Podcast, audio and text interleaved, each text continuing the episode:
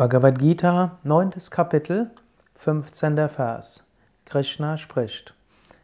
Andere bringen auch das Weisheitsopfer dar und verehren mich, der ich alle Gesichter habe, als das eine, das andere oder das Vielfältige.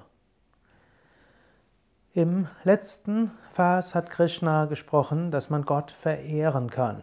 Man kann Gott hinter allem sehen, man kann aber auch Gott verehren. Wir können alle Handlungen Gott darbringen.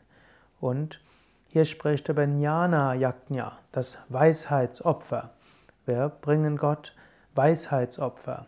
Swami Shivananda hat Jnana Yajna interpretiert als wir lehren Yoga, wir geben Yoga weiter. Jnana Yajna heißt, wir unterrichten Yoga, auch wenn es Hatha Yoga ist oder wenn es Meditation ist oder spirituelle Weisheit.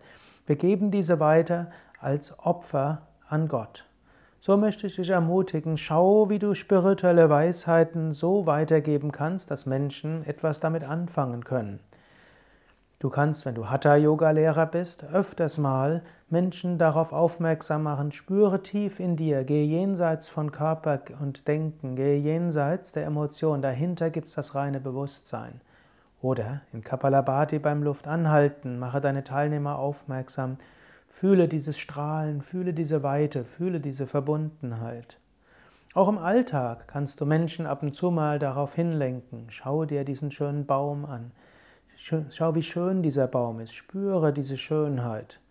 Auf viele Weisen kannst du Menschen Yoga nahebringen. Es geht nicht nur durch Vorträge, es geht im Kleinen. Und du kannst immer wieder Gott spüren.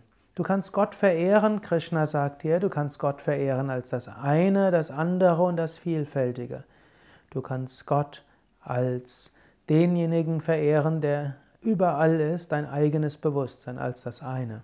Du kannst Gott verehren als das andere. Du kannst dich zu Gott wenden und sagen, ich bin klein, oh Gott, du bist groß. Wir wenden uns an Gott als den anderen, wie es zum Beispiel im Christentum, im Islam, im Judentum, üblich ist. Wir verehren Gott als den anderen.